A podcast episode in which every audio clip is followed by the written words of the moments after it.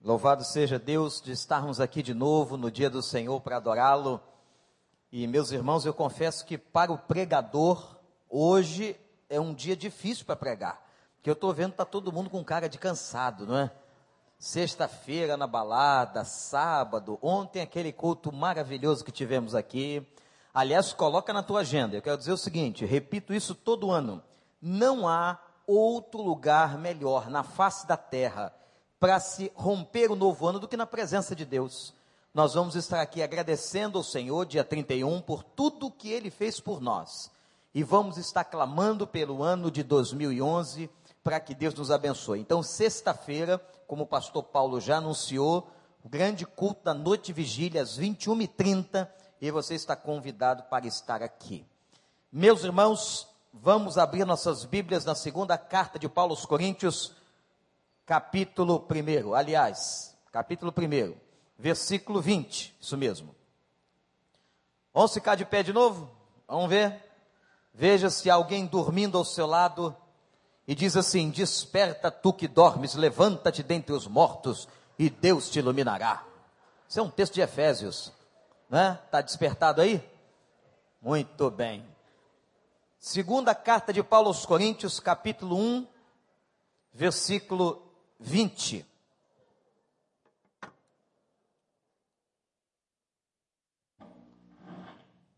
Vai ser uma manhã de estudo da palavra. Preste atenção. Pois quantas forem as promessas feitas por Deus, tantas em, tem em Cristo o sim. Por isso, por meio dele, o Amém é pronunciado por nós para a glória de Deus. Vamos ler de novo. Pois quantas forem as promessas feitas por Deus, tantas tem em Cristo o sim. Por isso, por meio dele, o Amém é pronunciado por nós para a glória de Deus. Que ele nos abençoe. Pode se sentar. Eu desafio os irmãos agora, nesse, nós vamos fazer um pequeno estudo aqui sobre promessas de Deus, você pegue uma, um papel, uma caneta, quem precisar, eu lembro sempre que nos gasofiláceos, nessas caixas coletoras dos corredores, você tem formulários em branco que você pode anotar ou fazer algumas anotações dos tópicos das mensagens. E quero também, meus irmãos, é, dizer à igreja, enfatizar, que nós, obrigado, irmã, que nós estamos é, distribuindo, distribuímos este mês, falei com o irmão Rogério, não há mais nenhuma revista Palavra para hoje, estamos incentivando a igreja a que possa fazer a sua devocional diária. Então você, meu irmão, minha irmã, crente em Jesus Cristo, que você possa cultivar este hábito da oração, da leitura da Bíblia de maneira diária, você e sua família. É para isso que nós distribuímos a revista Palavra para hoje. Eu sei que alguns irmãos na igreja estão pegando a revista para dar como maneira evangelística. Isso até é possível, só que nós vamos ter que providenciar uma tiragem maior, porque a igreja paga por essas revistas. E você veja bem a quem você está entregando. Ela não é um veículo mais próprio para isso. Os folhetos são mais apropriados. Mas se você é uma, tá, vai dar a uma pessoa que tem algum interesse no Evangelho, já conhece alguma coisa do Evangelho e gosta de leitura, então pode utilizar a revista Palavra para Hoje como uma metodologia evangelística. Então, esta é uma orientação que o pastor gostaria de dar e nós estamos enfatizando para que a igreja possa criar e desenvolver o hábito em 2011, todos os dias, da leitura da palavra e também das orações. Irmãos, esse texto que nós acabamos de ler é um texto extraordinário, aparentemente um texto complexo. Paulo está falando à igreja sobre a sua visita. Ele está dizendo para a igreja de Corinto: Eu vou visitar vocês.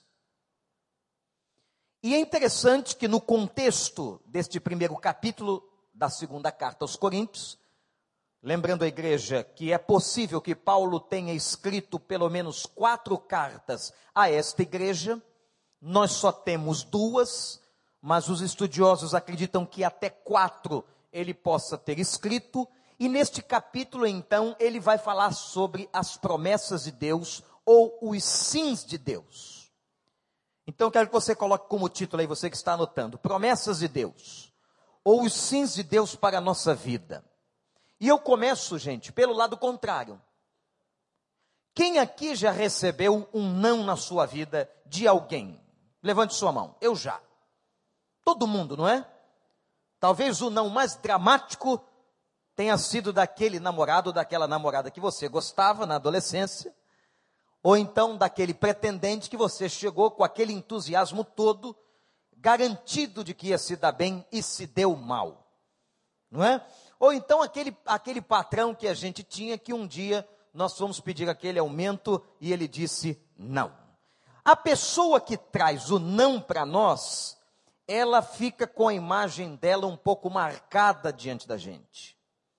Por que, que eu estou dizendo isso? Por uma associação que eu quero que os irmãos façam com a figura de Deus. Quando Deus também, na sua soberania, diz não a todos nós. Um dia você levou o não de alguém, e a pessoa que te deu este não, naquele momento, talvez na sua cabeça, você tenha ficado magoado com aquela pessoa porque ela não concordou com o que você está pedindo.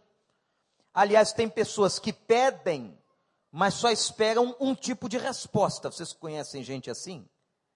Ele pede alguma coisa. Quando eu peço alguma coisa, eu posso ter sim, eu posso ter um não, ou eu posso ter uma palavra espera. Não é verdade?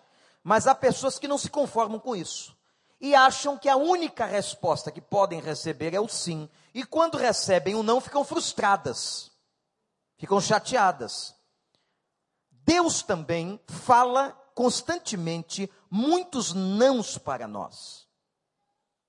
A imagem de Deus para algumas pessoas é a imagem de um ser que as frustra. É frustrante receber um não. É castrador receber um não.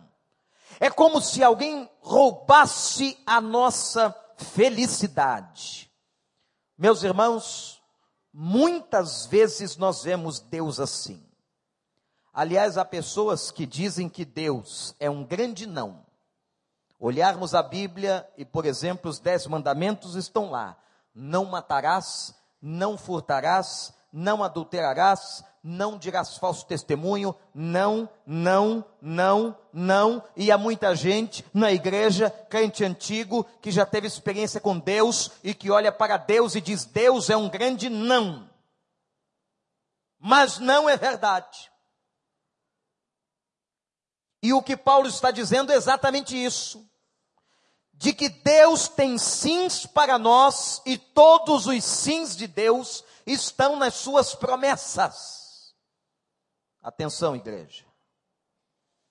Todos os sims de Deus estão sintetizados nas promessas de Deus. E vejam que a palavra diz, nós acabamos de ler, que cada promessa é confirmada e que o sim de Deus é confirmado na pessoa de Cristo. Paulo está dizendo assim: vocês podem até não acreditar que eu irei visitá-los, mas vocês não tenham dúvida nunca na vida de vocês de que Deus cumpre as suas promessas. Amém? Deus não falha. Deus não falha. Repete com o pastor. Deus de novo, igreja. Mais uma vez, igreja. Você acredita que Deus não falha? De que as promessas de Deus são os sims de Deus para todos nós? Eu quero dividir a reflexão desta manhã em três partes importantes. Primeira, dizer a você que Deus tem promessas para a sua vida. Primeira parte. Deus tem promessas para a sua vida. Mas agora eu quero que nós entendamos algumas realidades sobre promessas de Deus. Atenção, gente, porque tem muitas pessoas com entendimento equivocado e com erro de doutrina grave aqui. A segunda carta de Pedro, eu vou citar alguns textos, não lerei todos, mas para que você possa consultá-los, eu vou dar a indicação de onde eles estão. Segunda Pedro 1:4, Pedro diz assim: Ele nos deu suas promessas preciosas para que por elas participemos da natureza divina. Vou repetir: Ele nos deu suas promessas preciosas para que por elas participemos da natureza divina. O que Pedro está dizendo, gente, é o seguinte: quando nós usufruímos de uma promessa de Deus, quando uma promessa do Senhor se cumpre na nossa vida, nós estamos e entramos num estado tal de regozijo, de alegria, que é como se nós estivéssemos nos identificando com a natureza de Deus. A natureza de Deus é isso, é alegria, é felicidade, é cumprimento das promessas. E é isso que Pedro está dizendo. Quando eu e você recebemos as promessas, o cumprimento das promessas, nós somos participantes dessa natureza. Quero falar sobre as qualidades das promessas de Deus. A Bíblia fala sobre isso. Vou apenas citá-las. A Bíblia diz que as promessas de Deus são boas, santas, grandes, infalíveis. Para cada um desses adjetivos existe na Bíblia textos correspondentes. Vou dizer mais: as promessas de Deus são boas, santas, grandes, e infalíveis. Agora, gente, aqui começa a entrar o ponto doutrinário importante e começa e começamos a ver que se não entendermos isto claramente, poderemos ter frustrações com Deus. Na verdade, nenhum de nós tem o direito de ter com Deus qualquer tipo de frustração. Porque Deus não mente. Deus não erra. Deus não vacila. Ora, então quem é que erra? Somos nós. Quem é que entendeu errado? Eu e você. Portanto, nós não temos o direito de frustração com Ele. Mas é assim que nos sentimos. Sabem por quê? Porque nós não entendemos, por exemplo, que existem promessas na Bíblia que são específicas. Existem promessas na Bíblia que não tem nada a ver com a sua vida. Eu quero começar a desconstruir na cabeça de alguns irmãos, de todos nós, algumas ilusões sobre promessas de Deus na Bíblia. Não, nem todas as promessas que estão na Bíblia são para você. Existem promessas que estão na Bíblia que são para pessoas específicas. Vou dar exemplos. Existem promessas na Bíblia por exemplo, amados, que são específicas para Abraão, ou foram para Abraão. Quando Deus disse a ele: Em ti serão benditas as famílias da terra. Essa promessa foi feita a Abraão a partir da sua linhagem. Existem promessas na Bíblia feitas somente a Jacó. Existem promessas na Bíblia feitas especificamente a partir da vida de Ismael. Existem promessas na Bíblia feita ao, ou feitas ao povo de Israel e não a qualquer outro povo. Tem promessas na Bíblia que é para os filhos de Israel, não tem nada a ver com brasileiros ou gentios. Quem eram os gentios na Bíblia? todos aqueles que não fossem judeus. Quando você encontrar no Novo Testamento a palavra gentio, você tem que se lembrar que Deus está falando, a palavra está falando sobre povos não judaicos. Nem todas as promessas na Bíblia são para nós. Vou dar um exemplo de uma que nós gostamos de utilizar ou de nos apropriarmos dela, que não foi feita para nós, foi uma profecia de Paulo, usado pelo Espírito Santo ao carcereiro de Filipos. Quando a palavra diz: crê no Senhor Jesus Cristo e serás salvo, tu e a tua casa. Quem disse isso? Quem foi que disse essa frase, gente? Foi Paulo. Ele disse a quem? Ao carcereiro. Era uma revelação momentânea, específica, ao carcereiro de Filipos. Essa promessa não é para você, nem para mim.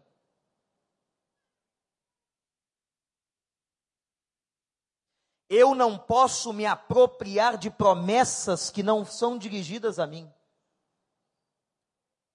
O que que nós fazemos?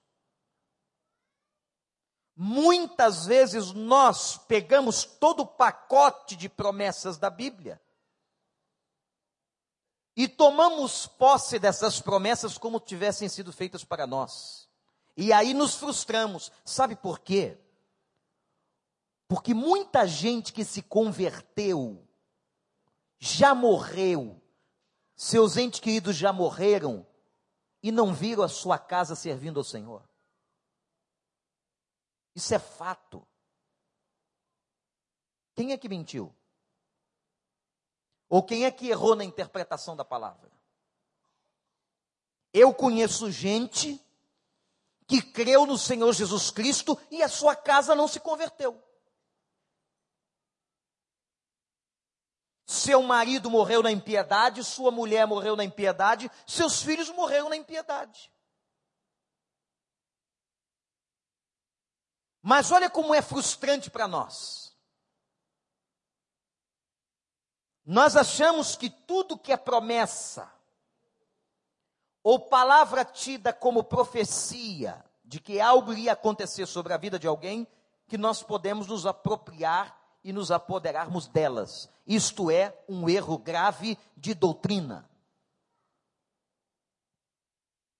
Então, quando você estiver lendo a palavra e se depara com uma promessa, a quem foi feita esta promessa? Esta promessa tem efeito sobre a nossa vida, a minha vida e a sua vida? Agora, um, um detalhe importante, irmãos é que há uma palavra no capítulo 1, versículo 20 da carta aos Coríntios. Olha para a sua Bíblia. Quem tem Bíblia agora, olha para a Bíblia. O que nós estamos pregando aqui é muito sério. E eu quero que os irmãos tenham consciência clara da palavra de Deus, firmados na doutrina, solidificados. O texto diz aí, que os sims de Deus, que são suas promessas, vêm a nós ou são ratificados em Cristo. Esta expressão que está aí em Cristo agora faz toda a diferença exegética do texto. Isto significa que as promessas que o Senhor tem para nós, como seu povo, nascidos de novo, estão ratificadas a partir de Cristo Jesus.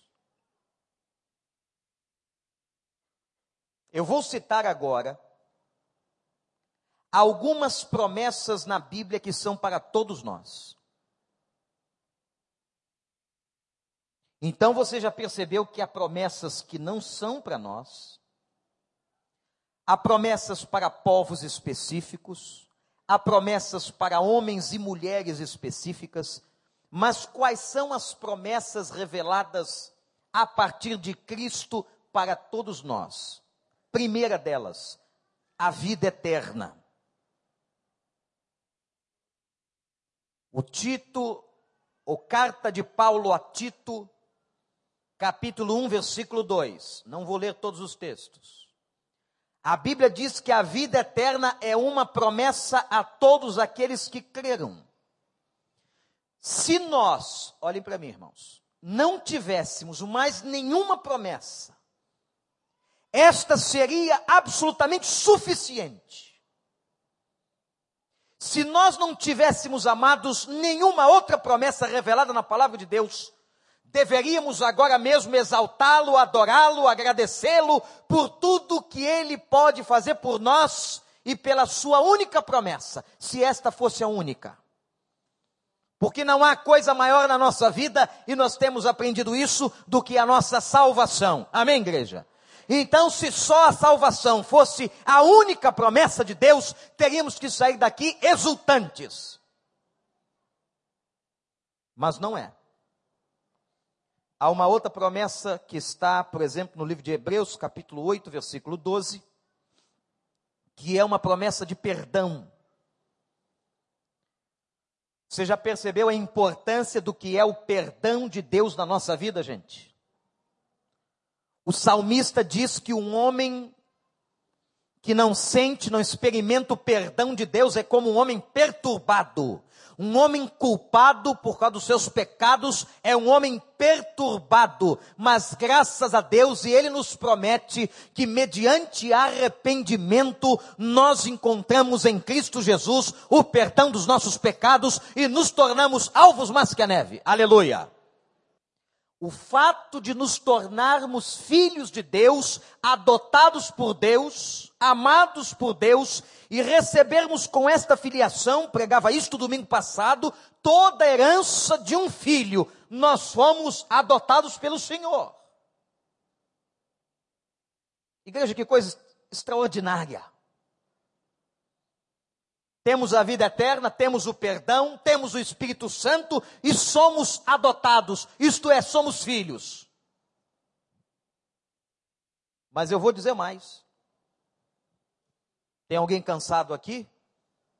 Hebreus capítulo 4 fala que nós vamos ter descanso nas regiões celestiais, só lá. Mas que um dia cessará todo o cansaço humano. Hebreus vai nos prometer, não sabemos exatamente quem foi o autor desta carta, mas o texto vai nos prometer que nós entraremos um dia no descanso de Deus. É outra promessa. Segunda Pedro, capítulo 3, versículo 13 fala do novo céu e da nova terra, expressão esta repetida várias vezes dentro do Apocalipse. Então nós um dia receberemos a realidade de um outro céu, de uma outra terra, de uma nova existência, de uma nova realidade. Nós não vamos mais viver neste mundo. Outra promessa.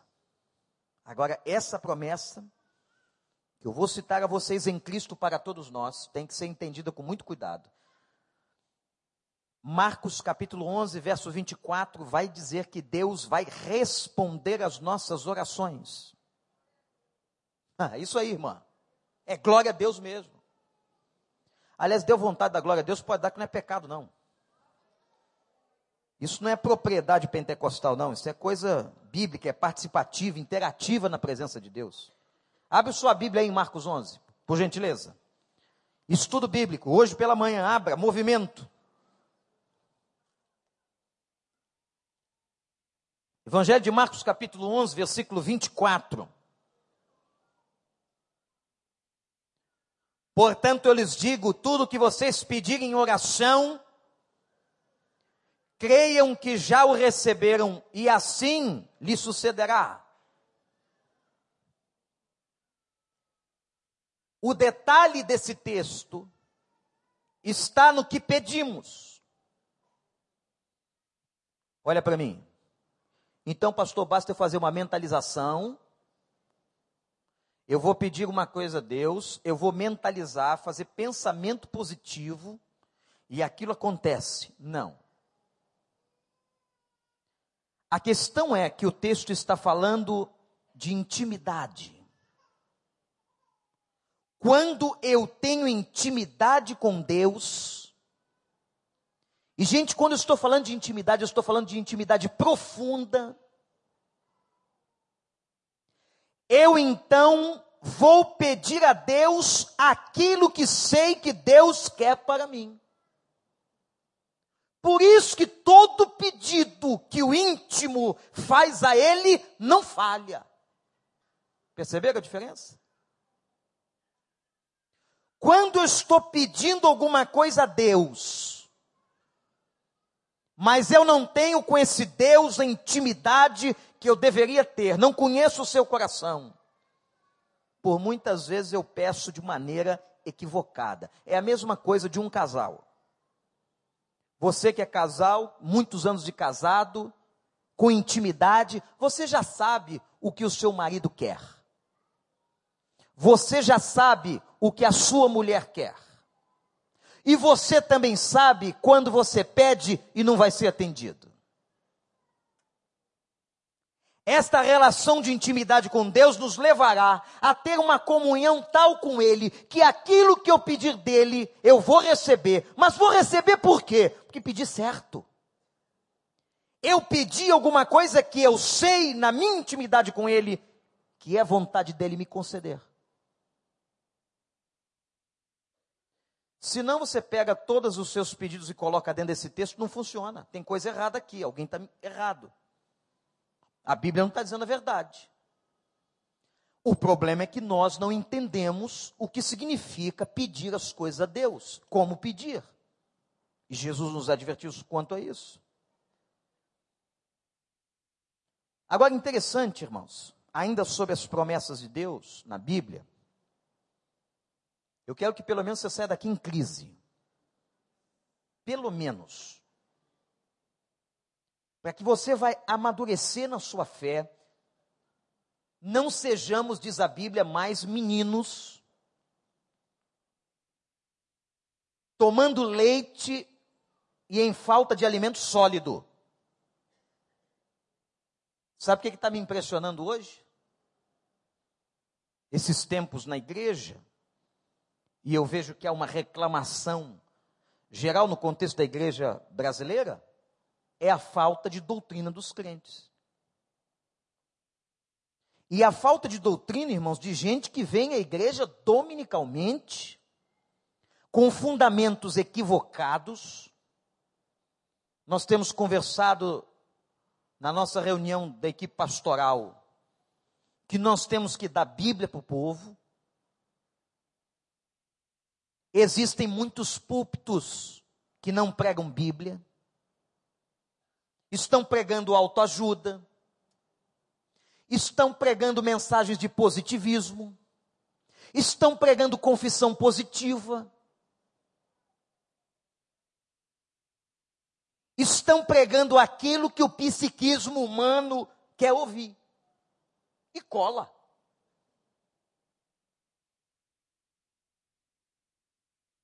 Eu posso até pregar uma mensagem motivacional. Mas o conteúdo da minha mensagem motivacional tem que ser Bíblia. Os irmãos estão me entendendo? O que nós estamos precisando é de uma igreja que esteja firmada na palavra, não formada nem constituída de meninos tomando leite, mas de gente grande que já está na igreja há muitos anos e já devia saber muita coisa. e fica engolindo, achando que tudo que está na Bíblia, que todo tipo de promessa é para mim. Não é. Vai ficar frustrado com Deus. Ou então tem que ficar aproveitando algumas vírgulas para poder distorcer a palavra. Nem todas as promessas da Bíblia são para você, nem para mim. As promessas que são para nós, algumas delas eu estou mencionando aqui vida eterna, perdão, Espírito Santo, adoção, descanso celestial, novo céu, nova terra, resposta às nossas orações a partir da nossa intimidade.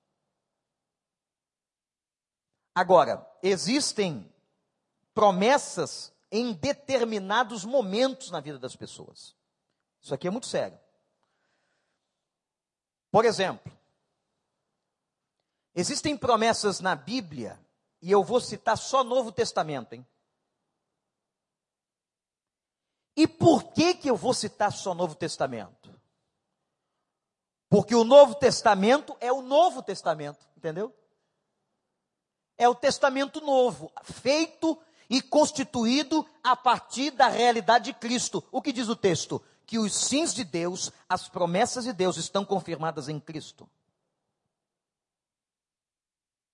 Aí você vai perguntar assim, pastor, então as promessas do Velho Testamento não servem para nós? Algumas sim.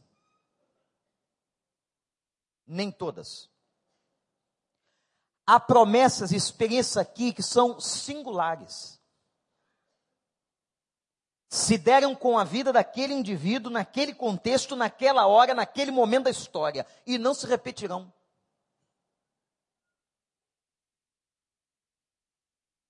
Por exemplo, há promessas na Bíblia específicas para livramento.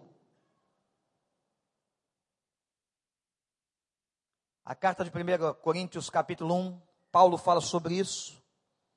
De que Deus nos dá livramentos, e detalhe é o seguinte, amados: nem todos os livramentos que recebemos tomamos consciência deles. Há livramentos que você recebeu que você nem sabe que recebeu. Porque as misericórdias do Senhor se renovam todas as manhãs. Não é verdade? Essa, por exemplo, é uma das promessas veterotestamentárias reais, vivas para a igreja. Hoje, quando nós acordamos, a primeira coisa que Deus fez conosco foi renovar a sua misericórdia na nossa vida. Você quer ver uma outra promessa neotestamentária para momentos específicos? Promessas de consolação. Como em João 14, 16. Abra de novo sua Bíblia. Hoje estamos manuseando bastante a Bíblia. Evangelho de João, capítulo 14, versículo de número 16. Nesse capítulo de João 14, onde o Senhor está falando sobre a promessa do Espírito Santo, versículo 16 assim: E eu pedirei ao Pai, e ele lhes dará outro conselheiro, para estar com vocês para sempre, ou em outras versões, haverá outro consolador. Ou em alguma outra palavra diz assim: aquele que vos ensinará todas as coisas.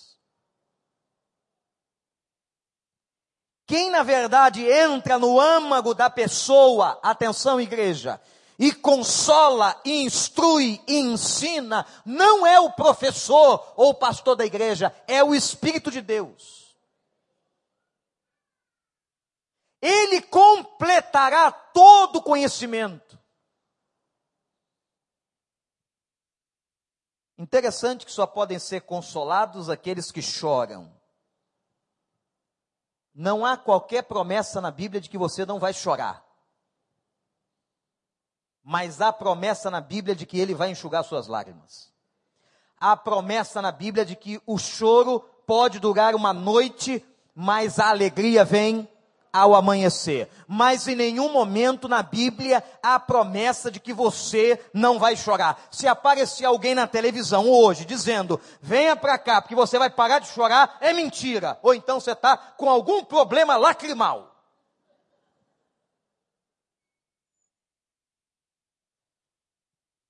Outra promessa, em momentos de dificuldade, aos enfermos. A Bíblia diz que o Senhor nos sustenta nas nossas enfermidades. Ele não diz que ele não permitirá a enfermidade. Não há isso na Bíblia. Ah, pastor. E o texto que diz em Isaías que ele tomou sobre si as nossas enfermidades, o texto está falando sobre Jesus. Ele recolheu as enfermidades, ele assumiu e venceu no seu poder cada uma delas, mas o texto não está dizendo que você não fica doente. E tem crente e tem pastor por aí pregando isso. Dizendo que se o cara tomar remédio, está em pecado. Que absurdo. Me faz lembrar a história daquele sujeito teimoso crente, que a gente chama de burro velho na igreja, que a filha insistia para ir no médico, ele não ia. Não vou que Deus me cura, Deus me cura. Mas papai, Deus, deu inteligência aos médicos, a ciência. Vocês imaginam que não seria de nós se não tivesse anestesia? Para extrair um dente? Para abrir a barriga de uma pessoa? Olha que bênção! Você já glorificou a Deus pela anestesia? Foi o Senhor que deu sabedoria ao homem para descobrir esse negócio. Esse tal de analgésico. Esse negócio que retém piriri do final de ano. Deus dando inteligência ao sujeito. Mas a filha insistindo, o pai disse assim: ah, então por amor a você eu vou, mas eu não acredito nisso. Chegou lá do médico, com aquela educação que lhe era peculiar, disse para o médico: Eu não acredito no senhor, não acredito na medicina, não acredito nos remédios, mas estou aqui porque minha filha me trouxe. O médico, com muita paciência, cuidando dele, disse: Tudo bem, o senhor não precisa acreditar em mim, faça só uns exames. Ele foi. Um mês depois, a filha voltou a insistir: Papai, vamos levar os resultados. Ele, mas você não sabe, minha filha, que eu não acredito em médico, em nada disso. Quando ele chegou, entrou na sala do médico, a primeira coisa que ele disse foi o quê? Não acredito no senhor, nem na medicina, nem nos remédios, estou aqui por causa da minha filha. O médico voltou a ter paciência, abriu o envelope com aquele velho chato, crente, leu e disse: Tudo bem, o senhor não precisa acreditar em mim, mas o senhor está com uma diabetes altíssima e tem que ser tratado. O velho riu e disse: Ah, senhor, Olha, se o diabo não pôde comigo, não é a mulher dele que vai destruir a minha vida. Essa tal de diabetes, que é mulher do diabo, não vai me matar.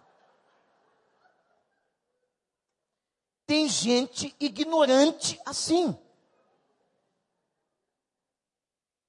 Que distorce completamente o texto. A Bíblia não diz que você não ficará enfermo. O crente, eu conheço crente bom, crente sério e que tem câncer. O que a palavra de Deus promete é sustento na enfermidade até a hora que ele quiser. Aí você pergunta, pastor, por que, que Deus cura um e não cura outro? Olha para mim, eu não sei. Não tenho esse conhecimento. Só sei o seguinte: se ele disse, você tá bom para vir para cá, você vai ficar mais um pouco aí, eu não sei quem está pior. Se é o que disse que vai morrer ou o que disse que vai ter que ficar mais um pouquinho aqui. Você pode dizer quem é que está pior? Não. Se é vontade do Senhor, quantos cegos foram curados em Jericó? Um só. E os outros cegos de Jericó? Só tinha um cego lá? Quantos paralíticos foram curados na Bíblia? Todos os paralíticos de Israel? Não. Quantos mudos foram curados? Todos os mudos de Jerusalém? Não. Então por que é que Deus permite isso? Por que, que Deus permite na vida de um e não na vida do outro? Isso é um problema da soberania de Deus. E não quer dizer que ele ama mais a um do que ao outro. Mas quer dizer que ele tem propósitos diferentes na vida de um e na vida do outro. E nós temos que entender isso, irmãos. Agora, tem gente pregando por aí de que se pessoas ficarem doentes e não forem curadas das suas enfermidades, elas estão em pecado. Ora, essa terminologia é absurda o que é estar em pecado. Se nós pecamos todos os dias, e mais de uma vez, todos nós estamos em pecado, não é verdade? E por isso que nós temos que entender que nós somos salvos pela graça. Ninguém tem mérito na sua salvação. Ninguém está se esforçando muito para ser santo. É como o pastor Ivênio diz nas suas pregações sobre santidade, como se alguém estivesse empurrando um caminhão na ladeira. Quem é que consegue? Nós somos salvos, gente, pela graça de Deus. Então, o Senhor em nenhum momento diz que você não vai ficar doente. Mas Ele promete que ao seu lado Ele estará e vai sustentar a sua vida. E na hora que Ele disser, encerrou aqui, e chamar você à presença dEle, é problema dEle. Aí foge completamente. Quando o profeta Isaías anunciou a Ezequias que ele ia morrer, ele chorou. Diz a Bíblia que ele voltou o rosto para a parede e chorou muito e fez um pedido a Deus: Senhor, o Senhor pode me dar mais um pouco de tempo? E Deus concedeu-lhe 14 anos. Isso foi uma questão com Ezequias. Não pensa que se você ficar doente, virar a cara para a parede, e começar a clamar que Deus vai chegar e vai te dar mais 14 anos. Isso é problema da soberania de Deus.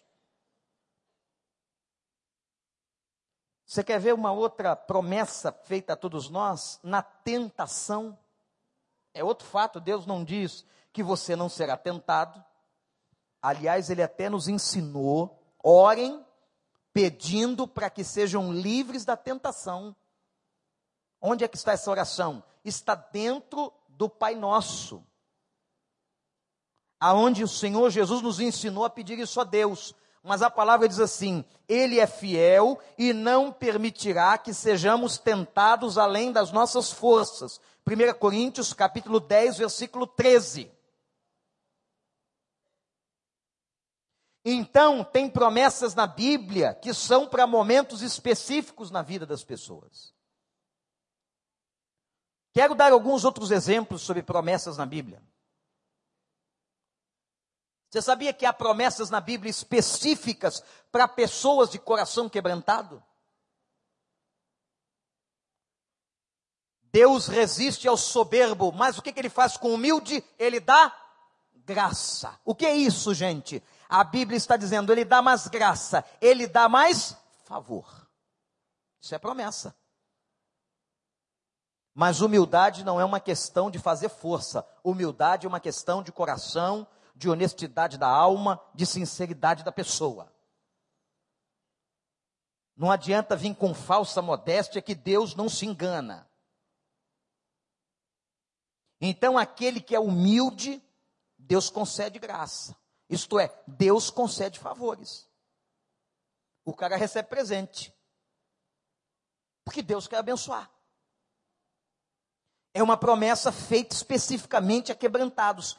Outra categoria, existem promessas na Bíblia feitas às pessoas pobres. Não sei se você já viu que há promessas específicas para pessoas pobres materialmente. Ô, gente, às vezes nós ficamos olhando para uma pessoa, para uma família. O cara não tem nada, ganha uma miséria. Como é que aquela gente consegue sorrir? Como é que aquela gente consegue achar uma veia para viver? A gente fica todo cheio de cuidado. Eu tenho um filho só e a gente fica cercando o menino para não se machucar, para não acontecer nada. E aquela mãe que tem doze, ela só dá ordem na tropa. Você toma conta daquele, toma conta daquele. E muitos que estão aqui, que foram filhos assim, de uma mãe com muitos irmãos, estão aí, ó. E a gente fica perguntando como é que pode? Quem é que sustenta essa criança? Quem é que abençoa? Nós temos no rol de membros da igreja meninos que foram homens hoje, óbvio, que foram órfãos em criança. E tem gente que, inclusive, é empresária. Quem é que cuidou dessa criança? Existe promessa na Bíblia específica para órfãos. Existem promessas na Bíblia, na Bíblia, por exemplo, gente, específicas para quem busca o Senhor. Quem me procura, diz o texto, me encontrará. Provérbios 8, 17. Mas em Mateus capítulo 7, Jesus confirma esta promessa e diz assim: aquele que busca, encontra. São promessas específicas a pessoas que buscam o Senhor. Outro exemplo na Escritura, há promessas na Bíblia específicas para quem trabalha e serve a Deus.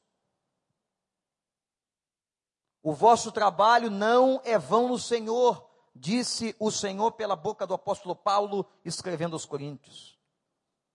Você aí que trabalha para Deus, que reclama não ter reconhecimento dos homens, a gente não trabalha para Deus para ter reconhecimento dos homens, a gente trabalha para Deus e quem nos reconhece é Ele se quiser, mas Ele nos reconhece e todo o nosso trabalho no Senhor, no Senhor, não é vão. Agora, como é que Ele vai abençoar, recompensar, agraciar? É problema dele. Tem uma doutrina do Novo Testamento que é difícil a gente entender, que é a tal da doutrina do galardão. Aqueles que vão ser receptores de um galardão, de uma bênção extraordinária após a morte. Existem, por exemplo, promessas na Bíblia para quem é generoso financeiramente. Sabiam disso? Para pessoas que dão, que são mão aberta, como a gente diz. E existem promessas na Bíblia, sim, para aqueles que são fiéis nos seus dízimos e ofertas. Então, os irmãos percebam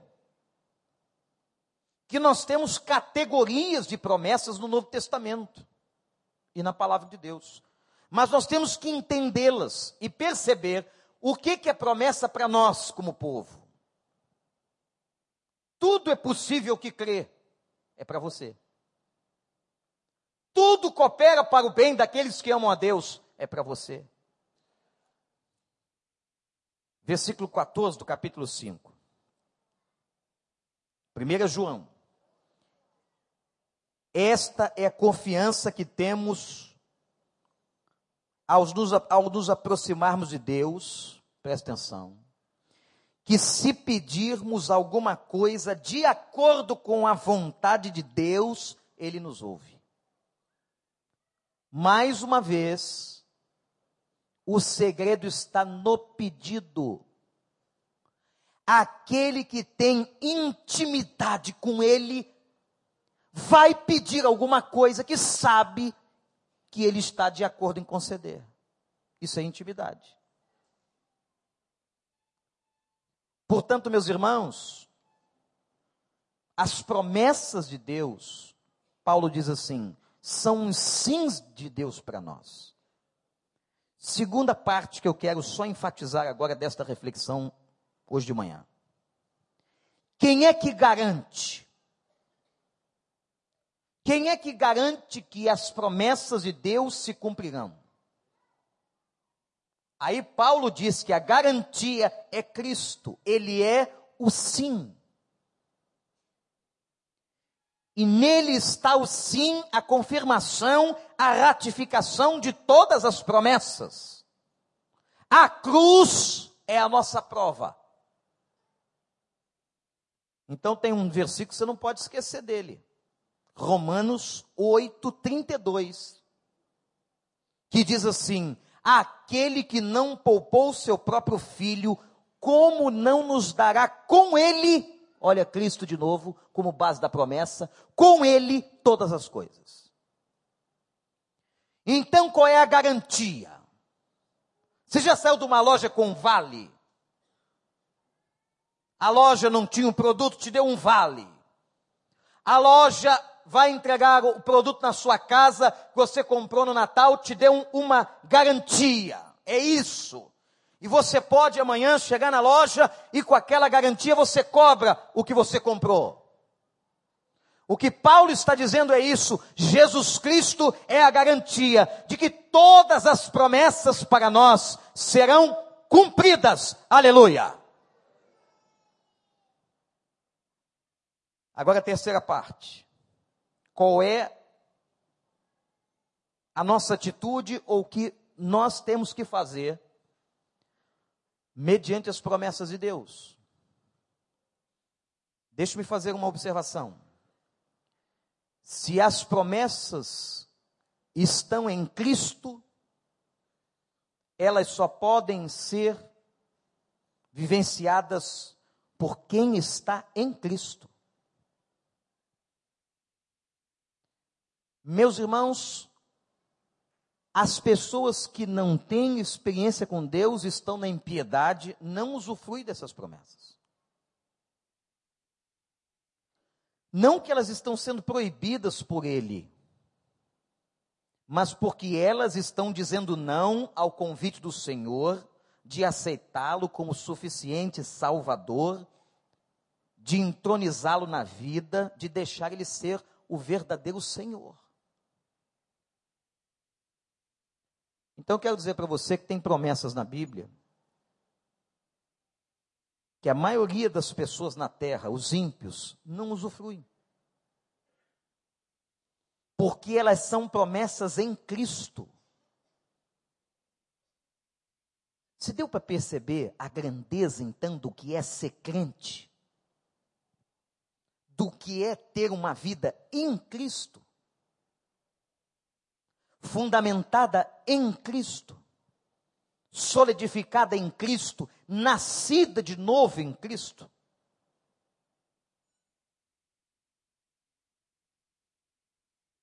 A terceira e última parte é a expressão Amém, que está versículo 20 do capítulo 1 de 2 Coríntios. O texto diz que a nós nos resta o Amém. A palavra Amém é uma forma hebraica do termo grego nai, ou nai, que significa sim. Quando você diz amém, você está dizendo sim. Ou que assim seja. A única parte que resta a nós é dizermos amém às promessas de Deus. Existem promessas que dependem de nós. Por exemplo, tem promessas que se você fizer isto, receberá aquilo. Existe uma promessa aos filhos que são obedientes aos pais. Então há promessas que Deus te dá que depende da sua participação, mas há outras que não. Há promessas que ele vai dar a você, independentemente do que você esteja fazendo, por causa dele, porque a sua palavra não volta vazia e ele não mente. Então, às vezes, irmãos, nós não entendemos por que, que uma pessoa que só faz bobagem continua ou até é abençoada. Por quê? Porque Deus não mente. E acaba entregando a ela por misericórdia a sua palavra, por fidelidade à sua vida. E ele abençoa. Na igreja primitiva, as orações, as leituras do Velho Testamento, porque na igreja primitiva só havia o Velho Testamento, o final dos cultos, a palavra amém era utilizada. Os discípulos estavam dizendo: Eu concordo com Deus, eu concordo com as promessas. Por isso que a gente faz uma oração, o irmão vem aqui e as orações de um modo geral, na sua grande maioria, são orações para abençoar, para dar graça, e o povo de Deus diz amém. Eu concordo que assim seja na vida do meu irmão. Eu confirmo da minha parte o que diz o Senhor. É ato de confiança. Quando você diz sim ou amém, o que, que você está querendo demonstrar com isso? Ou o que você está demonstrando? Que você confia nele, na palavra dele, no que ele está dizendo. É ato de fé. Entender que essas promessas são para nós, meus irmãos. Voltemos ao texto de 1 Coríntios 1:20. Que agora parece que esse texto que num primeiro momento nos traz dificuldades, 2 Coríntios 1, 20, que foi a base da nossa mensagem. Agora fica um pouco mais claro. Quando Paulo está dizendo a eles: Pois quantas forem as promessas feitas por Deus, tantas tem em Cristo o sim. E por isso, por meio dele, o Amém é pronunciado por nós, para a glória de Deus. Quando você diz amém, e você ratifica uma promessa, quem recebe a glória? Deus. Porque quem faz tudo na nossa vida é Deus.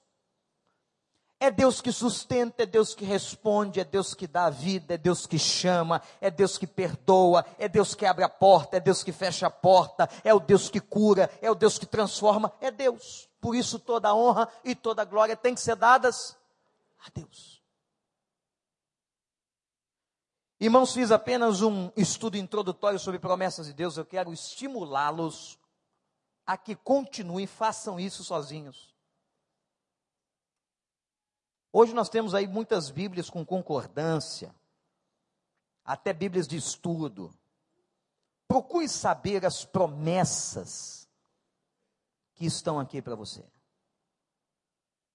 Agora deixe-me terminar falando de particularidades. Quando as pessoas vão na Bíblia para buscar particularidades. Por exemplo, Senhor, o meu sonho em 2011 é casar com ela, ou casar com ele. Eu vou na tua palavra procurar. O que, que a Bíblia vai apresentar para você? Vai ter um texto, vamos supor que o nome dela seja Maria. Aí você abriu lá no Novo Testamento, em oração, sonhando com Maria em 2011, e leu assim: e veio o anjo e disse a Maria: O Senhor já me respondeu. Caiu exatamente onde eu precisava. Acabou, você não lê mais. Você fecha a Bíblia e vai acreditando que Maria vai ser sua mulher em 2011. O problema é quando cai assim, e foi Judas e se enforcou. Não, não é para mim. Aí o cara abre de novo, vai tu e faz o mesmo. Terceira vez, o que tens de fazer, faça-o depressa. Cuidado. Como você está lendo e interpretando Bíblia. Mas Deus vai dizer lá, em princípio, em princípio, que você não vai se juntar a julgo desigual. E Maria não quer nada com Deus. Não adianta. Está determinado. Mas quem que vai escolher? É você. Se você quiser pegar a Maria, casar com a Maria, é um problema seu. Mas a palavra de Deus ordena, orienta, dirige. Não vos junteis num julgo desigual. Porque o julgo desigual, e há vários níveis de julgo desigual, trazem sofrimentos. O problema é que nós queremos pegar a Bíblia e trazer para nós palavras para responder questões, questões pessoais específicas, do nosso jeito. Então ficamos pensando uma letra, ficamos colocando vírgula na frase que não tem vírgula, distorcemos o texto para dizer que Deus está confirmando aquilo que eu quero, que o coração humano deseja. Isso não tem nada a ver com Deus. E é por isso que muitos crentes caem em ruína, se decepcionam, se afastam, se entristecem. Por quê? Mas o Senhor não me falou? Não, o Senhor não falou nada. Foi você que pensou que ele falou. Nós é que entendemos errado. E outra coisa que muita gente esquece, de que há muita coisa nessa vida que a responsabilidade é nossa, totalmente. E a Bíblia diz assim: aquilo que o homem plantar vai colher, não tem jeito. E eu já repeti aqui que tem muitas coisas que a gente colhe que a gente nem plantou. Mas tudo que eu plantar, eu vou colher. Há muitos assuntos na Bíblia que são normativos, que são de diretrizes gerais. Você não precisa ficar perguntando para Deus o que, que Deus quer. Está na palavra. Senhor, eu posso fazer um assalto? Responde a teu servo. Eu estou duro, desempregado, eu posso, Senhor. Se é que o Senhor não pode abrir essa porta, cegar esses caras? Ninguém vai saber, só eu, o Senhor, essa empresa tão rica. Qual é a norma que está permeando a palavra? Não furtarás. Deus vai contrariar a sua palavra? Não. Deus vai fazer um, um, jeitinho, ou porque você acha, a gente acha que Deus sempre gosta mais de nós, né? Não, Ele gosta mais de mim do que do vizinho. Eu tenho certeza. Ainda mais desses caras que estão pela rua perdidos e mendigando, essa gente doida. Não, Deus gosta muito mais da minha família do que da deles. Tudo isso, gente, são consequências de imaturidade na palavra de Deus, de desconhecimento da palavra de Deus, de interpretação, de exegese absolutamente absurda diante de Deus. E é por isso que nós temos hoje pessoas que não conhecem a Bíblia, que não conseguem sustentar a sua fé, que se decepcionam com facilidade, resvalam seus pés e vão até para o mundo Quantos? Há muitos anos atrás, um homem frequentava esta igreja, era um advogado bem-sucedido, e ele desapareceu. Algum tempo depois, fomos conversar com ele, ele estava no mundo, e ele disse: Deus me decepcionou. Eu disse: Por que, que Deus decepcionou o senhor? porque ele me prometeu muitas coisas de prosperidade material e eu fali. Eu disse a ele: Deus continua amando o Senhor, até o Senhor acusando de maneira injusta, como o Senhor está acusando Deus agora. O Senhor faliu por outras razões. Pode ter sido incompetência sua, mas mais incompetência sua foi no momento que o senhor interpretou a Bíblia. Ou que o senhor interpretou que Deus ia lhe dar muito dinheiro. Me mostre na Bíblia onde é que o senhor falou a você que Deus ia lhe dar muito dinheiro. E essa gente é a ânsia e o desejo de muita gente que está na igreja. Prosperidade, enriquecimento material, grana na conta, e etc, etc, etc. E não entendeu ainda o que, que é prosperidade na Bíblia. Porque prosperidade é um tema bíblico, sim, mas não como está se pregando por aí. Vamos continuar amando e conhecendo as promessas. E sabendo que em Cristo Existem muitos sims para nós no ano de 2011, mas aqueles que são genuinamente nossos e que Deus nos ajude a ler e que o seu Espírito nos ajude a compreender a Sua palavra. Que Ele nos abençoe. Vamos ficar de pé.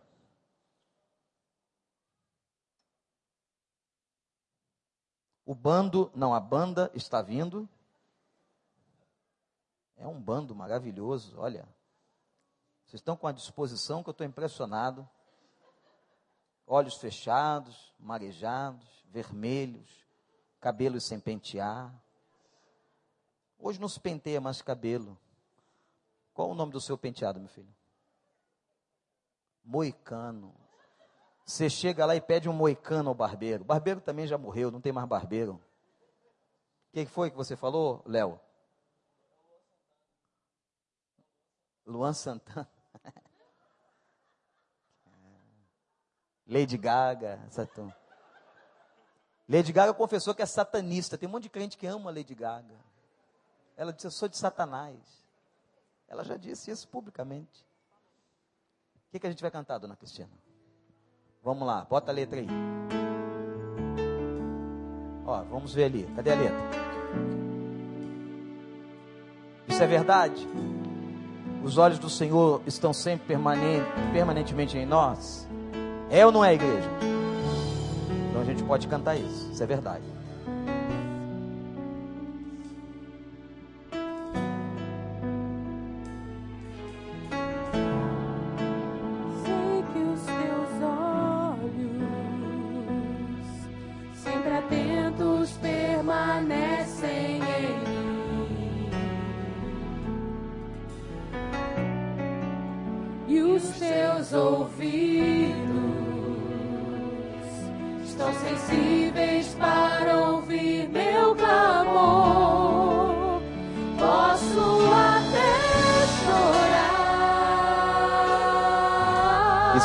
Promessa.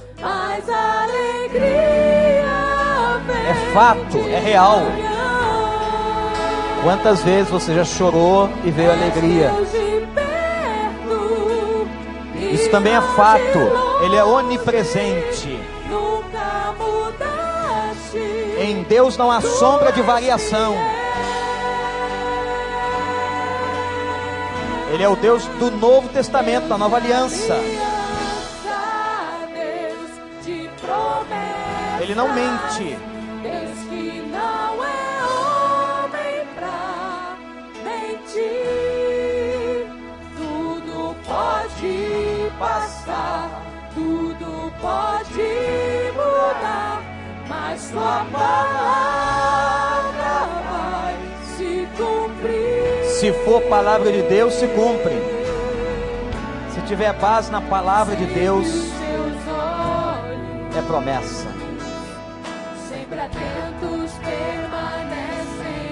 Confessa isso para Ele, a tua fé, a tua confiança.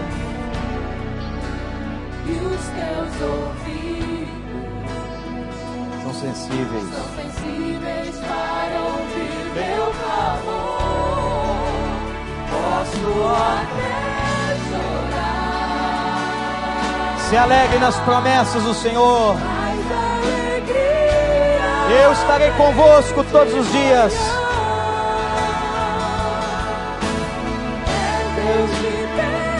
Vocês são meus filhos. Eu tenho promessas nas horas difíceis, diz o Senhor. Deus de aliança. Deus de promessa.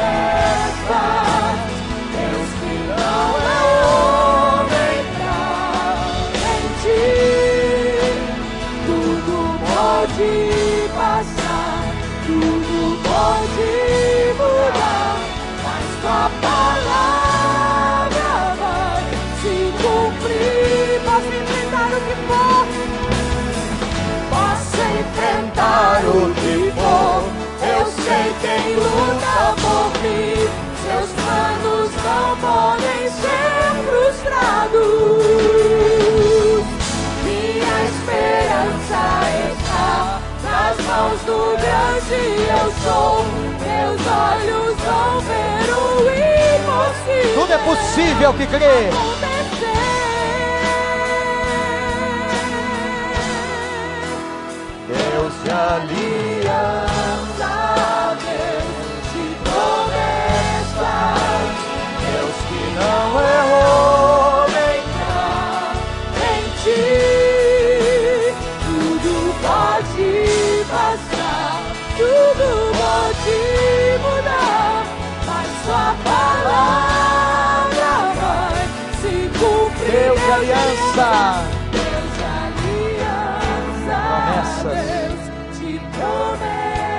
promessas. Só as vozes. Deus que não é homem pra mentir. Tudo. Tudo pode passar, tudo pode mudar, mas tua palavra. Vamos dizer isso de novo, do fundo da nossa alma, crendo, confiando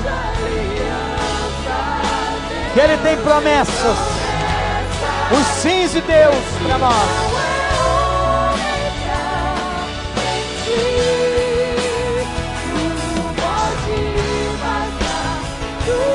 Pode mudar, mas sua palavra vai se cumprir. Pastor Edmar, vem orar aqui pra gente. Queria que você agora agradecesse a Deus por esta manhã. Que as promessas de Deus não se encerram no ano de 2010, gente. Aleluia. Mas vamos mudar o ano, sim. A contagem, mas as promessas do Senhor permanecem para nós. Ele vai continuar conosco todos os dias. Ele vai estar contigo se você ficar enfermo, sustentando na enfermidade. Ele vai te abençoar. Ele tem as mesmas promessas para a tua vida. Graças a Deus que nós podemos entrar num novo ano com as mãos carregadas da graça e das promessas do Senhor.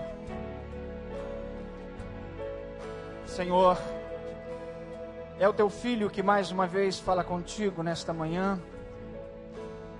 Tu conheces muito bem, tu sabes de todas as suas fragilidades, tu conheces os intentos da sua alma. E ele, pela graça, pela misericórdia, mais uma vez, ó Deus, se alegra agora com a tua igreja, a igreja Batista do Recreio, esta igreja tão aconchegante, esta igreja que abençoa e esta igreja que é abençoada. Eu quero te louvar, Senhor Deus, pela tua presença marcante neste lugar, nesta manhã tão maravilhosa. Quando sentimos o passear do teu espírito, quando sentimos, ó Deus, a ministração profunda da tua palavra aos nossos corações. Que maravilha, Senhor, é sentir que nesta manhã, ó Deus, muitas pessoas foram abençoadas pela tua palavra, foram abençoadas, ó Deus, pela tua presença. Quantas curas, ó Deus, aconteceram na manhã deste dia aqui. Quantas coisas maravilhosas. Pessoas que entraram aqui com seus corações tão, ó Deus, deprimidos. Pessoas que adentraram aqui com as suas almas dilaceradas. E na manhã deste dia, Senhor Deus, ó Deus, essas pessoas estão saindo daqui refeitas. Te louvamos, ó Deus, te louvamos pela, ó Deus, instrumentalidade do teu servo. Pastor Vander, este homem que tu tens levantado neste tempo, para, ó Deus, ser o porta-voz da tua palavra aqui neste lugar, no Brasil e no mundo. Sustenta o teu filho, Senhor, e abençoa, Senhor Deus, a sua vida, a sua família. Muito obrigado, ó Deus, pela tua presença. Leva-nos, ó Deus, agora aos nossos destinos e que retornemos, ó Deus, para juntos prestarmos este culto que só a Ti é devido. Glórias, glórias ao Teu nome, Senhor, pela Tua presença maravilhosa neste lugar. Abençoa, Senhor, o nosso país, nossa nação, Senhor. Ó Deus, tenhas compaixão, Senhor. Continua, Senhor, entrando com providências, ó Deus, por misericórdia, na vida da nossa nação, na vida do nosso povo, na nossa cidade, Senhor. Ó Deus, glórias ao teu nome. No nome precioso de Jesus e por Ele, e para Ele os sims. Ó Deus, a glória é tua. Amém, aleluia, louvado seja o Senhor.